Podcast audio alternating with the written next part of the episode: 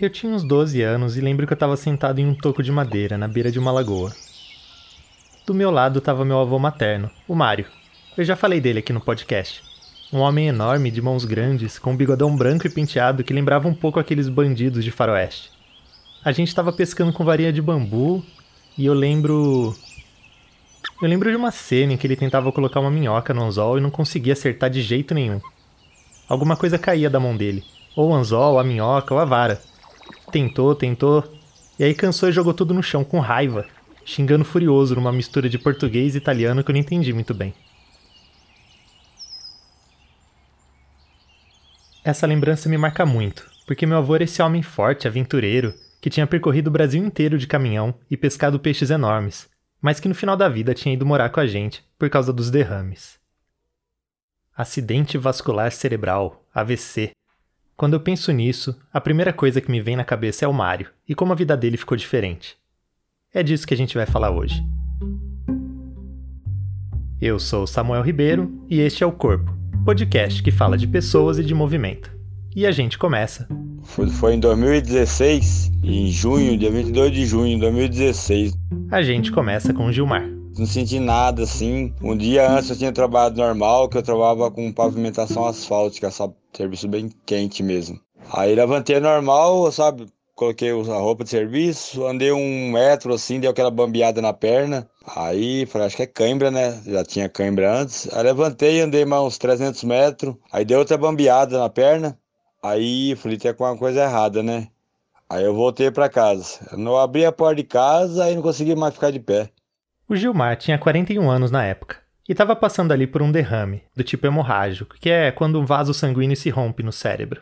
Aí comecei, tipo, meio delirar, assim, aí já foi pro UPA, sabe? Do UPA já foi pra Santa Casa e, e lá eu não lembro muita coisa, sabe? Não lembro de quase nada, até hoje não consigo lembrar. Ele ficou vários dias hospitalizado, depois meses na cadeira de rodas, e por causa daquele dia, tá até hoje com algumas sequelas que mudaram completamente a vida dele. E eu nunca pensava que isso ia acontecer comigo. Apesar do médico já ter avisado que algo ia acontecer. Mas quando você tá no foco da bagunça, aí você nem imagina, né? Eu ia acontecer com o vizinho, mas acho que nunca vai acontecer com a gente. O AVC é uma das principais causas de morte no mundo, e só no Brasil a gente tem centenas de milhares de casos todos os anos. É um problema que acomete principalmente os idosos, mas também chega em pessoas mais jovens, como foi o caso do Gilmar. Cada caso é um caso, mas o sobrevivente do derrame geralmente fica com algum tipo de sequela e precisa se adaptar em uma nova realidade. Para entender melhor essas mudanças, eu fui conversar com a Monique Batista.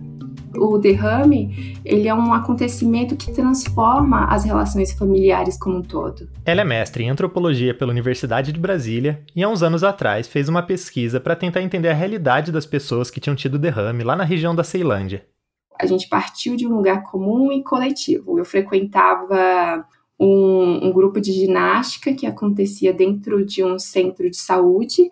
Era um grupo que era voltado principalmente para pessoas mais velhas. E a partir daí eu comecei a ter os meus primeiros contatos com a dona Antonieta. E, e um dia, apresentando a minha pesquisa, dizendo que eu tinha vontade de conversar com ela, isso no centro de saúde, né?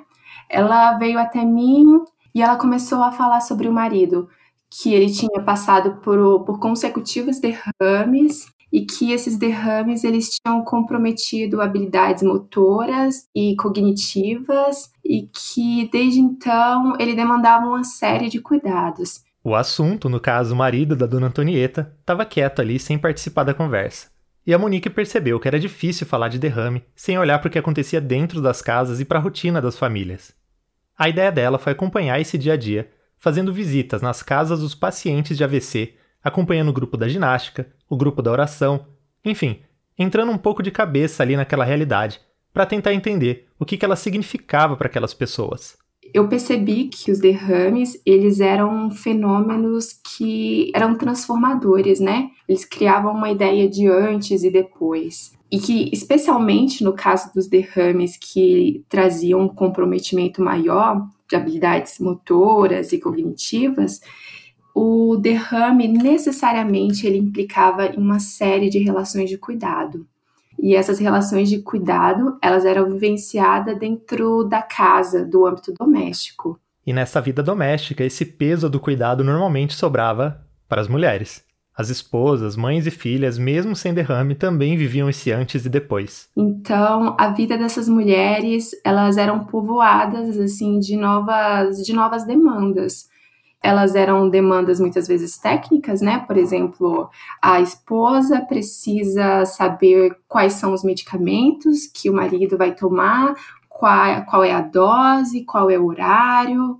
Ela precisa levá-lo a, a um hospital, a um centro de saúde. Era o caso da dona Antonieta, por exemplo.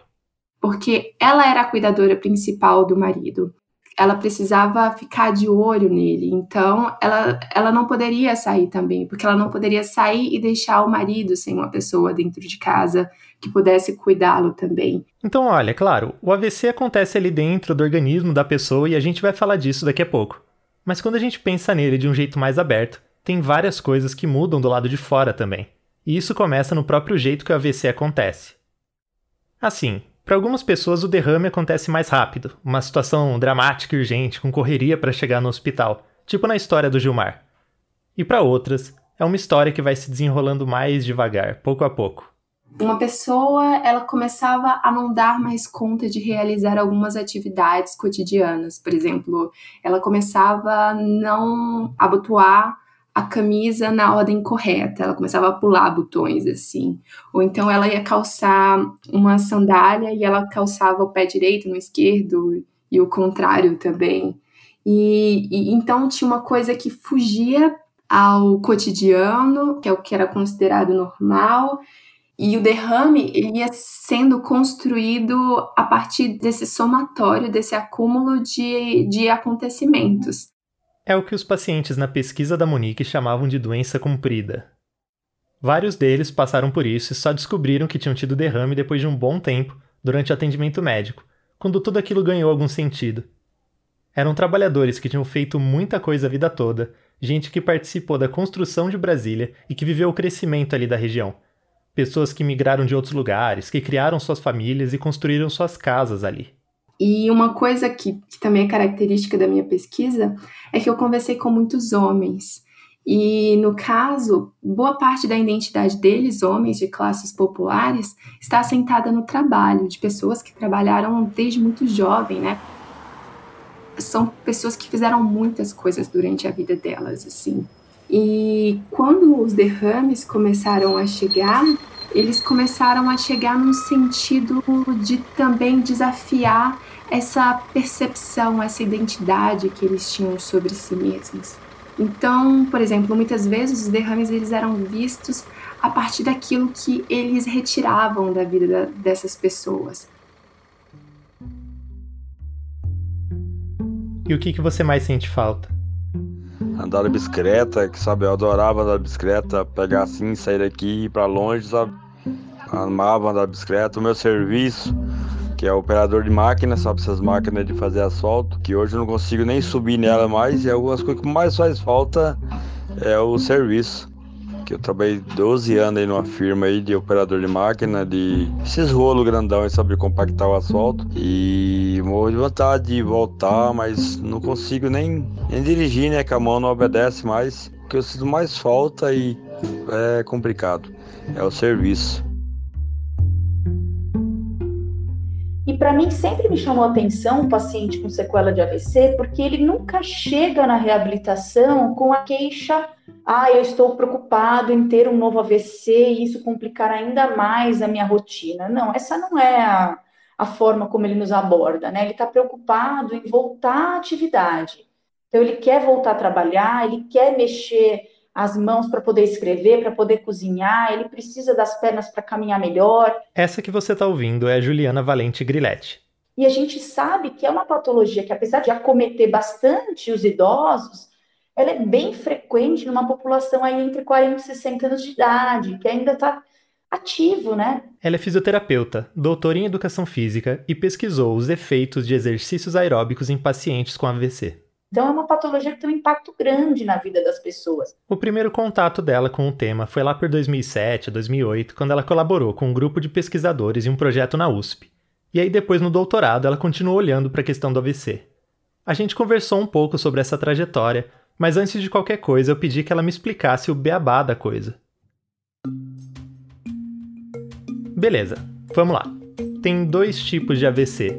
O isquêmico acontece com mais frequência e tem a ver com uma interrupção do fluxo no vaso sanguíneo, seja porque ele está mais estreito por algum problema ou porque tem alguma coisa entupindo ele, tipo um coágulo, por exemplo. Então esse vaso ele deixa de levar nutrientes e oxigênio lá para o cérebro, o que causa dano naquele tecido. Esse entupimento ele pode ser sustentado ou ele pode ser apenas momentâneo. E isso vai determinar a magnitude, né, a amplitude dos sinais e sintomas que esse paciente vai apresentar a partir daí. E o segundo tipo, o hemorrágico, bem, o hemorrágico é aquele que o Gilmar teve quando um trecho do vaso sanguíneo rompe mesmo por conta de um aumento na pressão e você tem uma perda de sangue. É como encher uma bexiga. Quanto mais você enche a bexiga, alguns pontos vão ficando mais transparentes. E exatamente se você continuar enchendo, gerando pressão ali dentro da bexiga, aquela rasgadura na bexiga que ela vai estourar é onde está mais transparente, é o local mais fino de toda aquela parede da bexiga. Então, então essa parte enfraquecida da bexiga, no caso do vaso sanguíneo, é o que a gente chama de aneurisma. Normalmente esse tipo hemorrágico ele é mais perigoso e tem mais chance de levar à morte. E o isquêmico tem mais sobreviventes. Só que Só que a gente não pode esquecer que quem não morre continua vivo e continua tendo que sobreviver às sequelas. Então, muitos deles acabam sendo afastados das suas ocupações, eles acabam dependendo de uma ajuda do governo, eles acabam se aposentando por invalidez. E aí a gente está falando de sequelas que variam muito de um caso para o outro. Mas o comum é que tem algum tipo de perda de controle muscular em alguma parte do corpo, do lado oposto ao lado do cérebro em que o AVC aconteceu. E além disso, tem outras coisas também. Alterações de equilíbrio, alterações na coordenação motora, alguns têm tremores, muitos têm alterações nas habilidades motoras de forma geral e alguns também têm a perda da sensibilidade, que é um dos sintomas que os pacientes mais reclamam. Formigamento, dor, sensação de corpo mais pesado, enfim. Imagina você estar acostumado com o corpo todo de um jeito e de repente tem que se adaptar a uma outra vida, com limitações e incômodos. É por isso que a reabilitação tem tanta importância na vida dessas pessoas. Além do médico que vai receitar os medicamentos, a fisioterapeuta e o profissional de educação física vão atuar junto do paciente de AVC para tentar melhorar a qualidade de vida. E aí, é claro, a gente está falando de recuperar a parte funcional, que é a pessoa conseguir fazer as tarefas do dia a dia, andar, se trocar, lavar louça, enfim. Mas a gente também está falando de melhorar a saúde cardiovascular, para que aquele paciente não corra o risco de ter outro derrame. Né, o exercício sendo utilizado como uma ferramenta de proteção ao indivíduo. Então, nós sabemos que se o indivíduo não realiza nenhum tipo de atividade física, ele corre, por ter o primeiro AVC, ele tem um risco maior, em 40% a 60% de ter o segundo AVC. Pensa só. A hipertensão arterial é um dos principais fatores de risco para se ter um derrame. Normalmente é um aumento de pressão que rompe o aneurisma, no caso do AVC hemorrágico, ou que desprende o coágulo, que vai acabar obstruindo o vaso e causar o AVC isquêmico. Então, cuidar da saúde cardiovascular é essencial para prevenir que o derrame volte a acontecer nesse paciente. E nisso entra o exercício aeróbico, que pode ajudar nesse objetivo. E quando a gente estimula o indivíduo através do treinamento aeróbico, o corpo dele se adapta melhor ao estresse. Ele aumentou a variabilidade da frequência, ou seja, o corpo dele consegue responder de forma satisfatória a estímulos diferenciados, ou seja, saindo um pouco daquilo que é o do cotidiano, que é a caminhada para ir até a padaria. E aí vale lembrar que não é sair fazendo qualquer exercício. Tem todo aquele cuidado e aquela segurança que só um profissional qualificado pode dar ao paciente. Se a pessoa é hipertensa, um exercício intenso demais pode ser perigoso. E pelo outro lado também, se o exercício for muito leve, talvez não vai ser tão eficiente para adaptar o organismo da pessoa e melhorar a saúde cardiovascular. Bom, o primeiro passo da pesquisa que a Juliana fez no doutorado foi justamente definir que tipo de treinamento aeróbico ela ia usar nos seus voluntários. E com isso definido, ela aplicou um protocolo de treino em esteira por quatro meses nos pacientes. Mas ainda tinha um problema para resolver. Era a questão da marcha. Como que vai ser a adaptação desse paciente na esteira? Ele vai ter que caminhar com um tapete rolando numa velocidade que, de fato, a gente tem um controle mas o paciente não tem, né? Então, nós colocamos é, um sistema de segurança, então nós adaptamos uma cadeirinha, igual aquelas cadeirinhas de, de quem trabalha com limpeza de vidros de condomínios. E aí os pacientes puderam seguir o protocolo. Era um jeito deles poderem fazer o exercício dando o estímulo certo para o coração, sem se preocuparem com o risco de enroscar o pé e cair da esteira. Então nós adaptamos o nosso protocolo a essa população. E depois de aplicar esse protocolo, a ideia foi comparar o resultado nesses pacientes em comparação com pacientes que tinham feito só a reabilitação convencional na fisioterapia, sem o exercício aeróbico. E o que ela percebeu foi que os pacientes que fizeram treinamento com fisioterapia, com estímulos variados, né, de equilíbrio, de coordenação, de força, esses pacientes acabaram tendo ganhos funcionais, eles acabaram caminhando mais no teste de caminhada de seis minutos e eles também tiveram uma melhora nos testes de equilíbrio. Quando a gente compara os efeitos na modulação autonômica, ou seja, como o sistema nervoso reage sobre coração e vasos, nós percebemos que o treinamento aeróbico aí é mais eficiente. E quando a gente está falando em proteção cardiovascular, isso faz toda a diferença. Então, eu entendo que um dos grandes achados do doutorado foi entender não só as abordagens, como avaliar esse paciente, mas também o quanto que as terapias combinadas elas são importantes para essa população. A gente não pode negligenciar o treino de força e de equilíbrio e o treinamento aeróbico. Ah, eu esqueci de contar no começo do episódio, mas eu tenho um amigo que estuda AVC há um bom tempo e olha a coisa toda por um outro lado mas que tem bastante a ver com o que a Juliana estava contando. Eu preciso falar meu nome completo? o Eli Yoshida, que já foi meu professor de Kung Fu, é também pesquisador e fez o mestrado dele aqui na Faculdade de Educação Física da Unicamp. Ele estudou os pacientes de AVC por um viés mais da psicologia, analisando a parte motora, mas em relação com sintomas depressivos e questões cognitivas.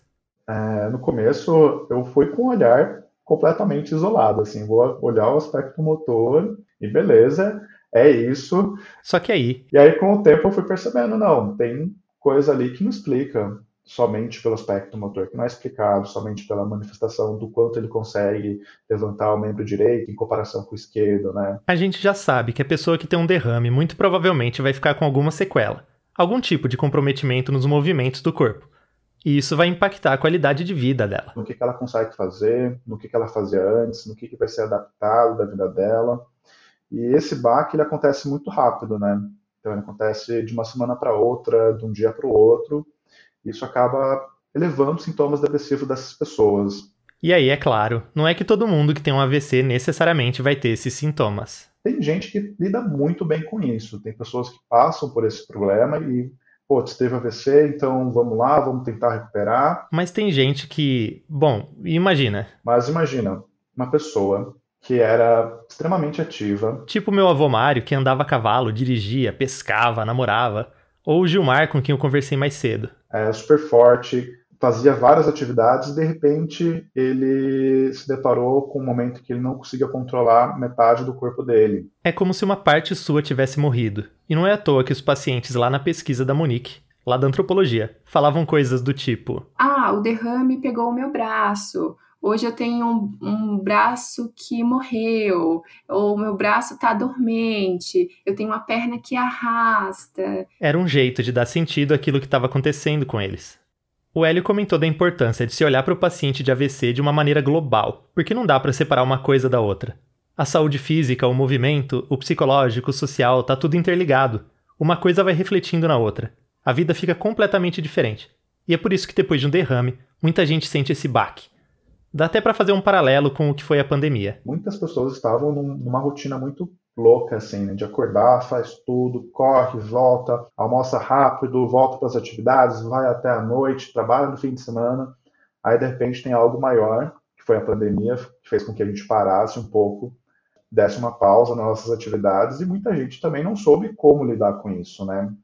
E aí os sintomas depressivos aparecem, sintomas de ansiedade aparecem, a gente começa a perceber mais notícias sobre saúde mental. Então é um paralelo muito semelhante com o que a gente faz, né? Então, então se a gente pensar no isolamento por conta da Covid, teve gente que sofreu mais com as mudanças e outros que tiraram de letra. Gente que tinha mais ou menos condição financeira, que teve esse ou aquele problema de saúde, enfim, que bebeu mais ou menos ficando em casa, que dormiu mal, que dormiu bem. Se a gente pensar nisso, cada caso vai ser um caso, e é muito difícil ter uma regra geral de como que vai ser a situação. E isso acaba sendo bem parecido com a questão do derrame. Com AVC você tem inúmeros sintomas, você tem inúmeras sequelas que se somam de diferentes formas que vai ter um quadro diferente para cada pessoa. E isso é muito peculiar, porque você vai trabalhar com o paciente e vai tentar entender esse paciente de uma forma diferente, com que você vai tentar entender o segundo paciente, o terceiro paciente. E aí, por exemplo, além das sequelas na parte motora, pode ser que esse primeiro, segundo ou terceiro paciente tenha algum tipo de problema na parte cognitiva por conta do AVC. E nisso que a gente chama de cognição vai entrar várias coisas. A orientação, a memória, o cálculo, a forma como a gente se comunica, a linguagem, como a gente consegue planejar as coisas, né? Tudo faz parte da função cognitiva. E isso tudo que pode ser afetado de maneira diferente em cada caso de AVC também entra na conta na hora de pensar a reabilitação ou um treinamento físico para aquela pessoa. Poxa, será que ele está entendendo o que está acontecendo com ele? Será que se eu passar um treinamento para ele, ele vai entender o que, que é? Será que vai fazer sentido para ele? Será que ele vai criar uma identificação com aquilo que a gente está fazendo? Será que ele compreende todo o processo que ele passou e qual que é a importância da etapa que ele se encontra? Muitas vezes eu posso querer fazer um programa de atividade física para esse paciente e não dá certo. Ele não melhora, ele não gosta, ele desengaja da atividade e às vezes a gente não está entendendo por que, que isso está acontecendo. A mesma lógica entra nas questões psicológicas. Nem sempre vai ser fácil trabalhar uma reabilitação motora ou um treinamento consistente se o paciente está lá, sei lá, entrando em depressão, com ansiedade, completamente desmotivado. Então, se eu deixo de olhar para essa parte. Às vezes eu não vou entender que ele não está disposto a fazer, que vai ser pior eu tentar fazer alguma atividade física, ele negando tudo e vai fazer com que ele se afaste ainda mais da reabilitação do que voltar para a prática que ele precisa, o que ele tanto gostaria a gente olhar para o músculo, saber o que acontece, entender porque a gente faz quatro séries de 15 e não sete séries de 15, é fundamental na nossa prática. Mas a gente saber também que isso é influenciado pelo estado de humor que ele se encontra, isso é influenciado pela capacidade dele entender a importância da atividade ou a importância daquilo que ele está fazendo, se torna tão importante quanto. Porque mais do que tentar fazer com que ele melhore a sua capacidade motora é saber que a gente está contribuindo para que ele melhore o estado da vida dele em geral.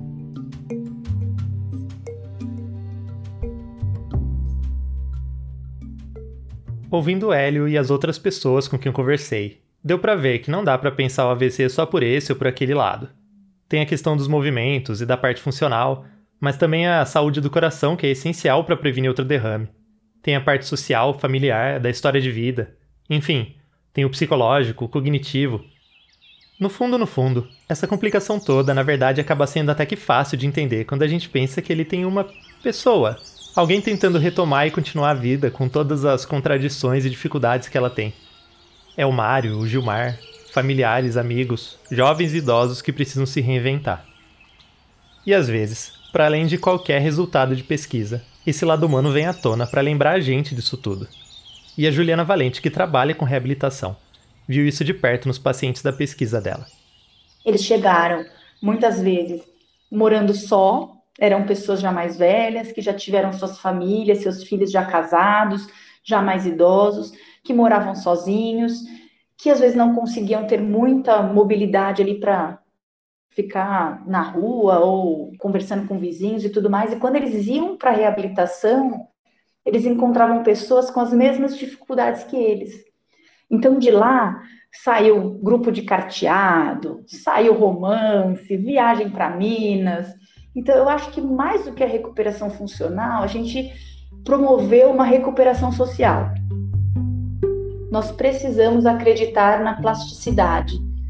Então, o nosso organismo, ele, apesar da, do, dele ter um fatalismo fisiológico, a gente olha sempre os processos patológicos e os desfechos difíceis e tudo mais, mas sempre existe a possibilidade de melhorar um pouco. E melhorar um pouco pode ser muito para alguns. O episódio fica por aqui. Corpo é uma produção do podcast Oxigênio do Labjor Unicamp e faz parte do projeto Histórias para Pensar o Corpo na Ciência, que é feito na Faculdade de Educação Física e tem financiamento da FAPESP. A idealização, produção, entrevistas, roteiro e edição desse programa foram feitas por mim, Samuel Ribeiro. O projeto é coordenado pelo professor Bruno Rodrigues da FEF e supervisionado pela Marina Gomes do Labjor. Quem coordena o Oxigênio é a professora Simone Paloni, também do Labjor. Se você gostou do episódio, tem alguma pergunta ou acha que faltou falar alguma coisa, manda um recado lá nas nossas redes. A gente está no Facebook, Instagram e Twitter, é só procurar por Corpo Podcast. Até a próxima!